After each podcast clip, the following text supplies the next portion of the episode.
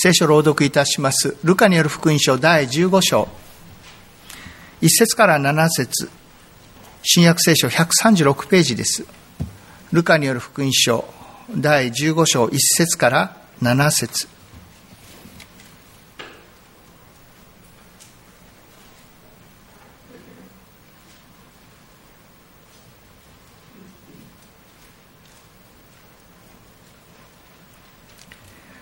徴税人や罪人が皆話を聞こうとしてイエスに近寄ってきた。すると、ファリサイ派の人々や立法学者たちは、この人は罪人たちを受け入れ、一緒に食事をしていると文句を言った。そこでイエスは次の例えを話された。あなた方のうちに100匹の羊を持っている人がいて、その1匹を見失ったとすれば、99匹を荒れ野に残して見失った一匹を見つけ出すまで探し歩かないだろうか。そして見つけたら喜んでその羊を担いで家に帰り、友達や近所の人々を呼び集めて、見失った羊を見つけましたから一緒に喜んでくださいと言うであろう。言っておくが、このように一人の罪人が悔い改めるなら、悔い改める必要のない99人の正しい人に勝る喜びが天にある。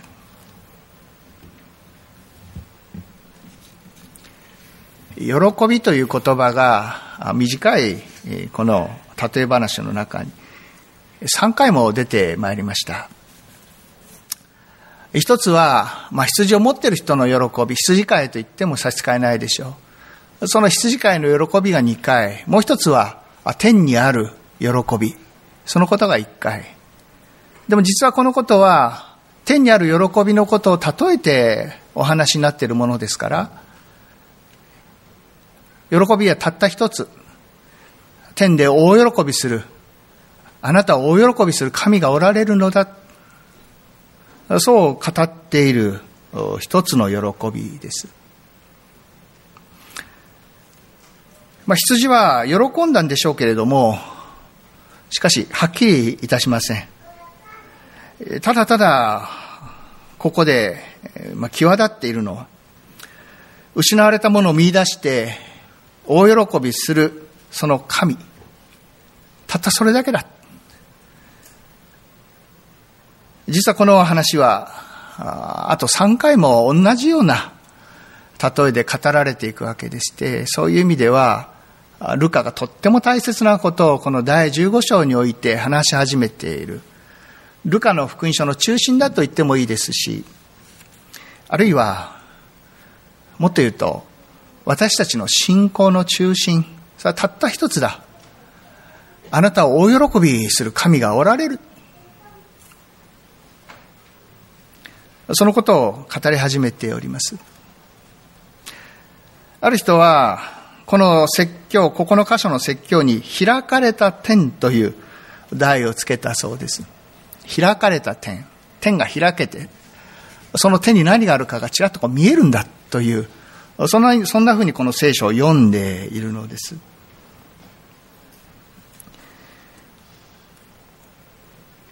で、こんな風な説教だということが、ある人が紹介してくれておりますが、その説教の冒頭をちょっと読んでみたいと思います。ここで私たちは天を覗き見ることが許されるようになります。しかもそこから聞こえてくるのは、その点で思いがけないことですが、私たちに関心が注がれているということです。この地上に生きている私たちのために、天で心を煩わす方がおられるというのです。しかも、私たちをひとまとめにしてというのではなくて、私たち一人一人に心が向けられているというのです。天を覗き見る。そこに見えてくるのは大喜びする神だ。で、心を煩わすという言葉も出てまいりましたけれども、これは、せっかくそんな風に大喜びする神がおられるのに、そのことを忘れて、ただただ天を見上げずに生きている人がいる。こっち見ればいいのにと、さながらその、この羊飼いが羊を一生懸命探すような、そんなところで、まあ、心を煩わすっていうことなのでしょう。思いを向けているということです。天から私一人をそんな風に関心を注いで見ていてくださるお方がおられる。まあ、率直な喜びを感じます。実はこの言葉は、20世紀のナチズムに対抗して、ドイツで、えー、まあ、抵抗する一つの勢力が生まれました。告白教会と呼ばれますけれども、中には迫害を大変受ける人がいましたし、あるいは中には処刑される人も出ました。しかし、そうされながらも最後まで、天からやってくる風を受けながら、言葉を語り続けるんだ。そう心を定めて、御言葉を語り続けた牧師たちがいて、そのうちの一人、トゥルナイゼンという一人の牧師がこの言葉をまあ語っているのです。そう考えますと面白いと思いますけれども、興味深いと思いますが、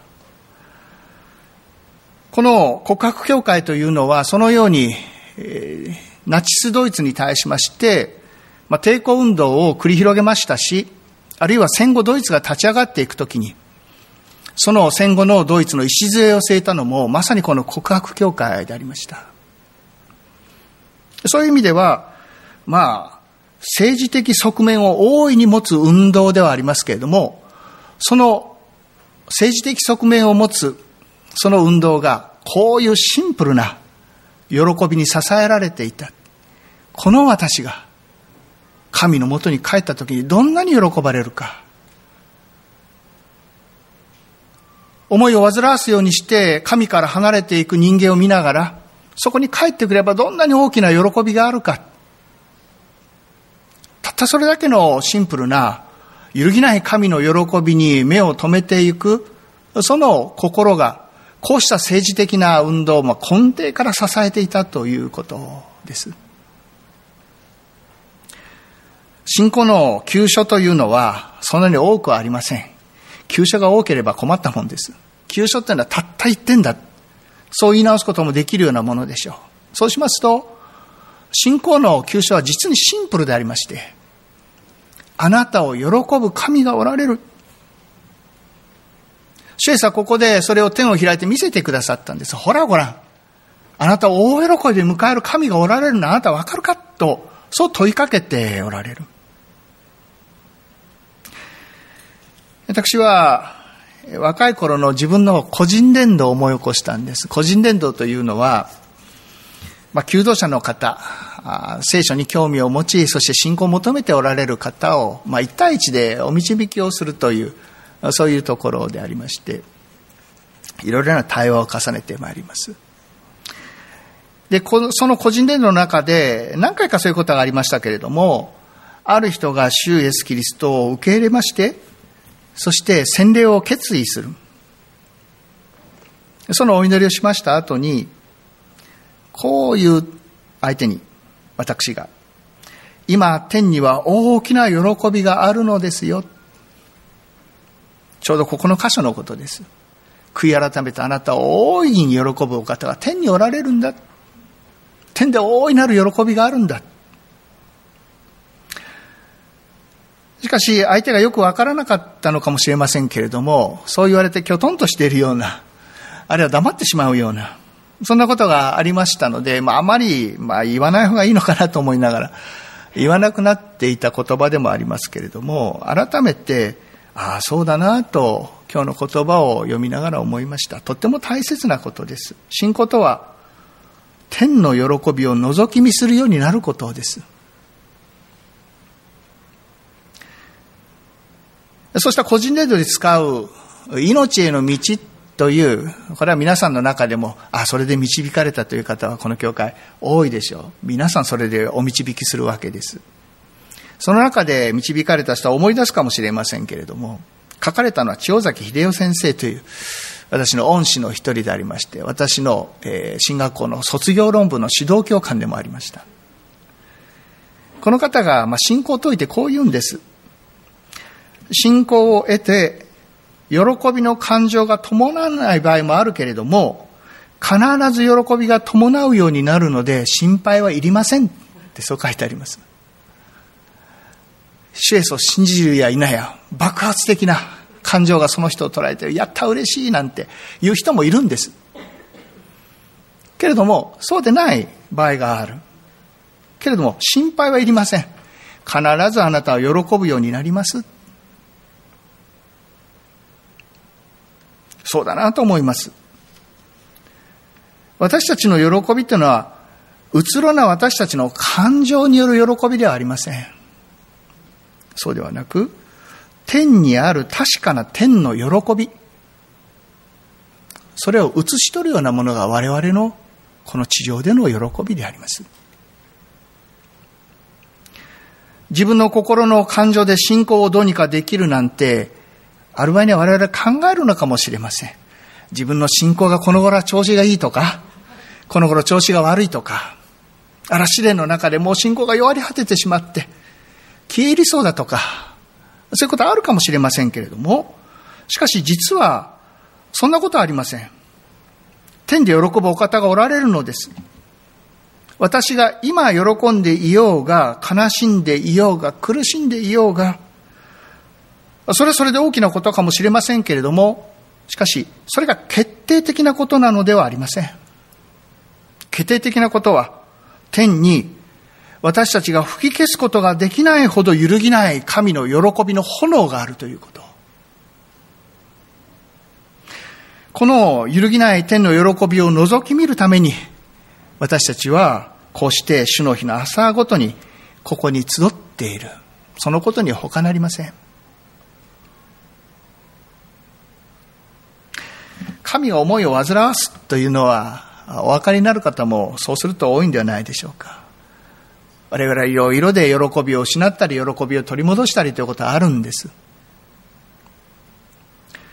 ここには、真面目だったけれども、しかし喜びを失いかけている人々、立法学者やファリサイ人たちが登場してまいります。この人々は大変真面目な人たちでありました。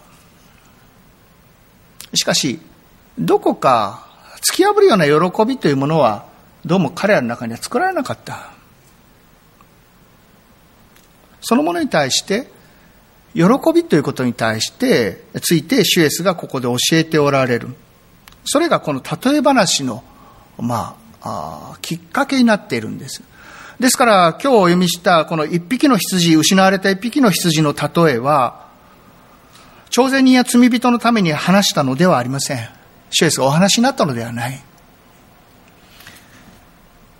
二節のところに、すると、パリサイ派するとファリサイ派の人々、立法学者たちは、この人は罪人たちを受け入れ一緒にしていると文句を言った。そこでイエスは次の例えを話された。例えってのはそこに出てきているんです。文句ばっかり言ってる人の。それに対して、シェイスはこの例えをお話になったんです。ですからこの例えは、失われた一匹という例え話、名前が付けられますけれども、実は99人に対しての話なんです。99人に対して話してらっしゃるんです。この99人というのは、天の喜びを忘れた人です。ファリサイ派の人々、立法学者たちです。先ほどお話ししました、トゥルナイゼンという人、まあ、名優だとして、まあ、有名な一人の人がいます。実はこちらの人の方が有名なんですけれども、私の話の中でも時々触れますけれども、20世紀最大の神学者というふうに言われております、カール・バルトという人です。この人も同じ告白教会を支えた中心人物です。このカール・バルトも同じところの説教を語っておりまして、その中でバルトは言うんです。この99人は平凡な人々だと言います。平凡な人々。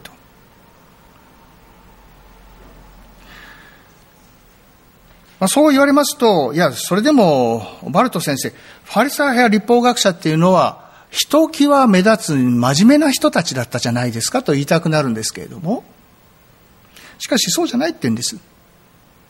この人たちは、地平にへばりついて生きている平凡な人々だ。平凡な人々っていうのは地平にへばりついて生きている人たちです。説教の中でこう言います。この人たちは自分と他人に対して悔い改めるだけで平凡な人たちは神に向かって悔い改めないのだ。私は私の過ちを犯しているということは知っている。しかし同時に他の98人もまた過ちを犯している、その人たちの過ちを犯しているということを慰めにしている。そして他の98人と和やかに道を歩んでいる。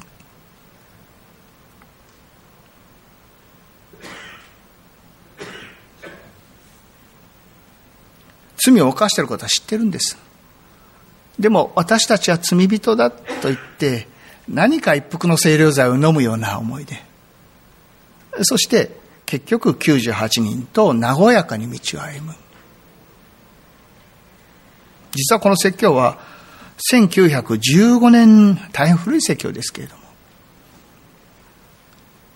も、その秋の説教です。その前の年の夏に、ドイツは第一次世界大戦に参戦をしております。戦争での本当に悲惨な殺戮。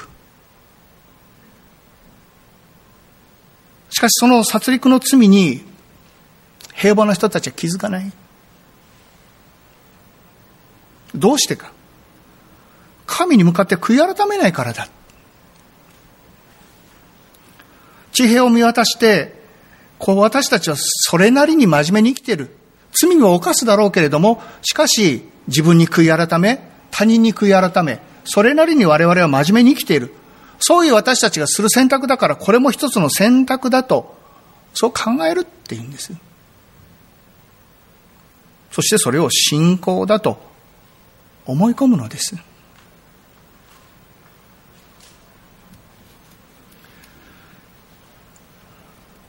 しかし、シュエスは、その99人が残されているのは、荒れ野だっておっしゃいました。しかも、羊飼いを失った荒れ野です。平凡な99人、お互いに顔を見合わせて、俺たちの罪人だ。あなたも罪人ね。そう言いながら、それなりに生きている。しかし、神の光のもとに立つことがない。そこは何かって荒れ野だと言うんです。神を失った荒れ野だ。荒れ野と文句はセットで出てきます。今日のとこ見るとそうです。3節のところで文句、あ、2節のところで文句を言ったという言葉が出てきます。そして、それは荒れ野だと言うんです。これは一生懸命、えー、聖書通読をしてきた方々はピンとくるかもしれませんが、これは、あのイスラエルの民が荒れ野の旅をしました時に出てくる、まあ、セットの言葉です。出エジプト記と民数記というところでこの言葉は何度も出てきます。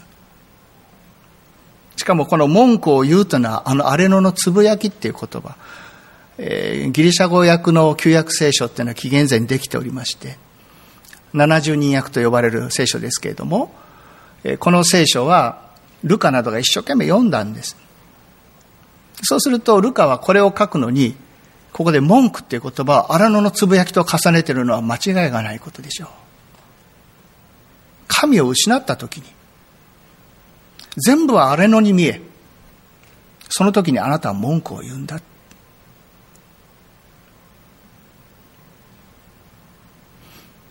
ついに神を見る喜びを見失ってしまい、我々は不平不満にとらわれる。敵意にとらわれる。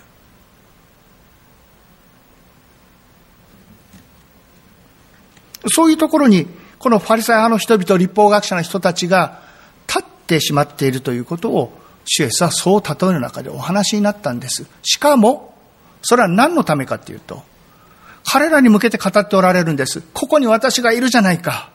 天の喜びを開いて、あなたがどんなに喜ばれているかということ、あなた方は本当は99人が一緒にいるようなことじゃないんだ。あなた一人が失われているんだ。そのことに気づかないか。そう言いながら、シュエスは、このファリサイ派の人々、立法学者の人々たちにも話している。そういう意味では、ここにいる朝鮮人や罪人とあなたたちは何ら変わるところがない。神に失われた一人じゃないか。あなたに帰ってきてほしいという神がおられるのだ。あなたを喜ぶ神がおられるのだ。そのことを伝えたかった。それ以外ないからです。信仰とは難しいことではありません。信仰とはたった一つ。我々が自分自身が思い込んでいるものは後にして、神がお示しくださる救いのもとに我々が帰っていくことです。大喜びで迎えてくださる神のもとに帰っていくことです。そういうシンプルな信仰のことをルカは一つの、まあ、これシュエスがお話になった言葉をルカはイメージ豊かにここで再録していると言っていいでしょう。この言葉ですけれども、皆さんすでに絵を思い起こすかもしれません。五節の言葉ですが、そして見つけたら喜んでその羊を担いで家に帰り、こういう絵をご覧になったこともあるでしょう。この絵大好き。羊飼いが羊を担いで歩く絵は大好きっていう人もいるでしょう。で、この原文の中で実は、まあ私はギリシャ語の専門家でもありませんから、翻訳の専門家でもありませんから、あまり大きなことを言うつもりはないんですけれども、原文を読みながらどうしてこの言葉を翻訳しなかったかなと思うのは、ここに肩っていう言葉が入ってる。肩に担いで、肩に担って。肩って言葉が入ると、どうでしょう？途端に、我々は主イエスの肉体を思い起こしませんか？ここで神は近くなるんです。あなた大喜びで肩に担ごうとするお方がおられる。その肩を差し出しておられる。その強さもその温かさもそこにある。そしてそれが信仰だと、ルカは自分の福音書の極みのところで、主イエスの話を持ってきたんです。主イエスの肩に担われることだ。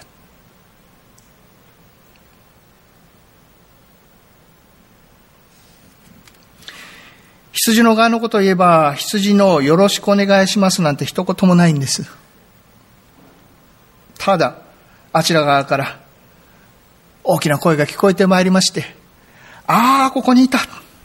大声で喜んで近づいてきて、そして肩を差し出して羊を担おうとする。拒むことなんてないだろうそう問いかけている主イエスなんです。この羊飼いの温かく強い肩を忘れた信仰というものは考えようもないでしょう。そうすると当然のことですけれども、私たちが知る喜びというのは一人喜びではありません。肩に担われる羊の喜びというのは一人の喜びであるはずがありません。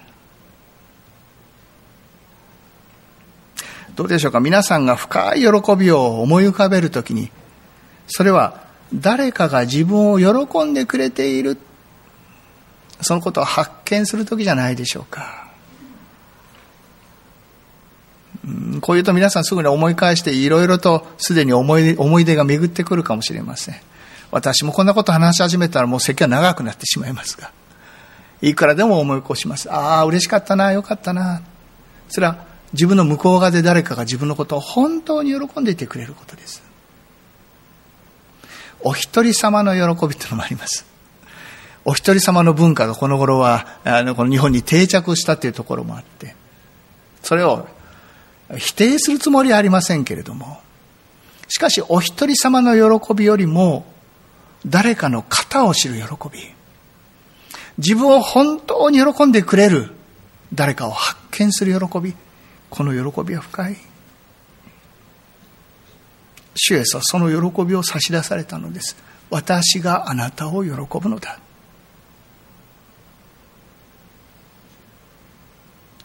この天の喜びに担われてこそ我々の信仰なのです。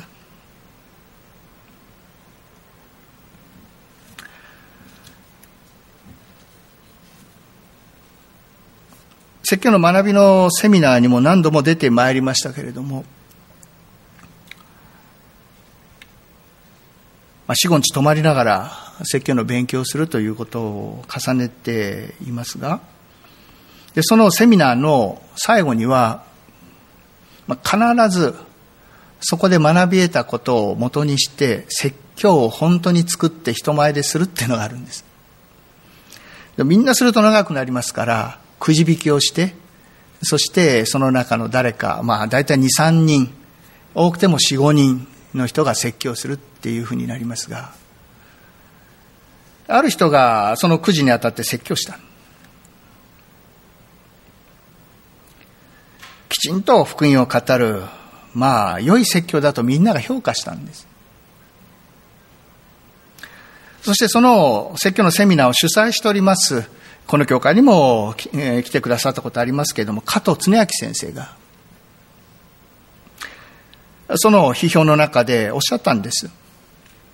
こういう説教をしたら、教会が問題を抱えていても、その問題は軽く小さくなりますね。教会の空気が一気に変わるはずだ。そう言われました。主があなたを喜んでくださっている。そのことがきちんと見えたら、教会がどんなに問題を抱えていたとしても、その問題のある空気は変わるだろ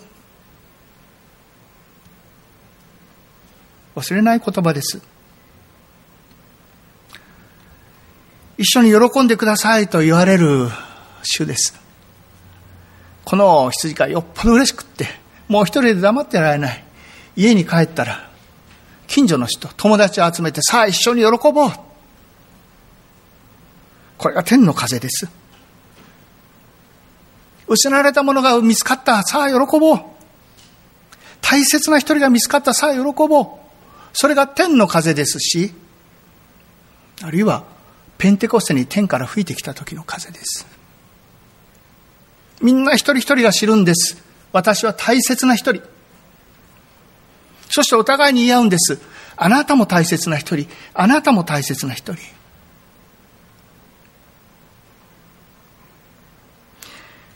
ある合には、ここでこう考えることも許されるでしょう。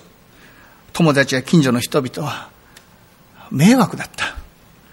大喜びで羊飼いが帰ってきて、そんなにその羊嬉しい？なんて。我々は孫つくことがあるかもしれないんです。けれども、そんなことお構いなしなんです。この羊が見つかった。この羊が見つかった。喜んでくださるのが、我々の教会の頭である主イエスです。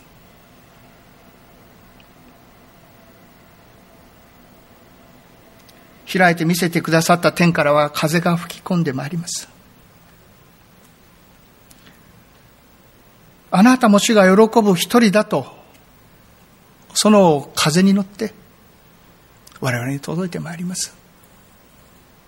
お互いにそう呼び交わしたい。あなたも大切な一人。あなたも大切な一人。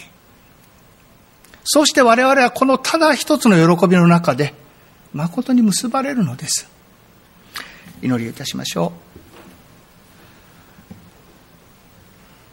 父なる御神、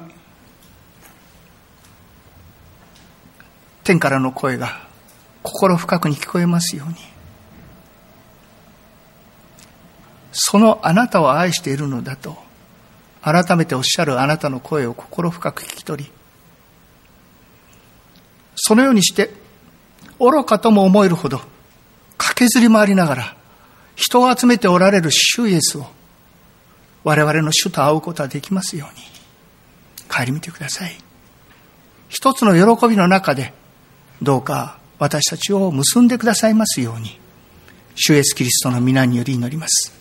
アメン。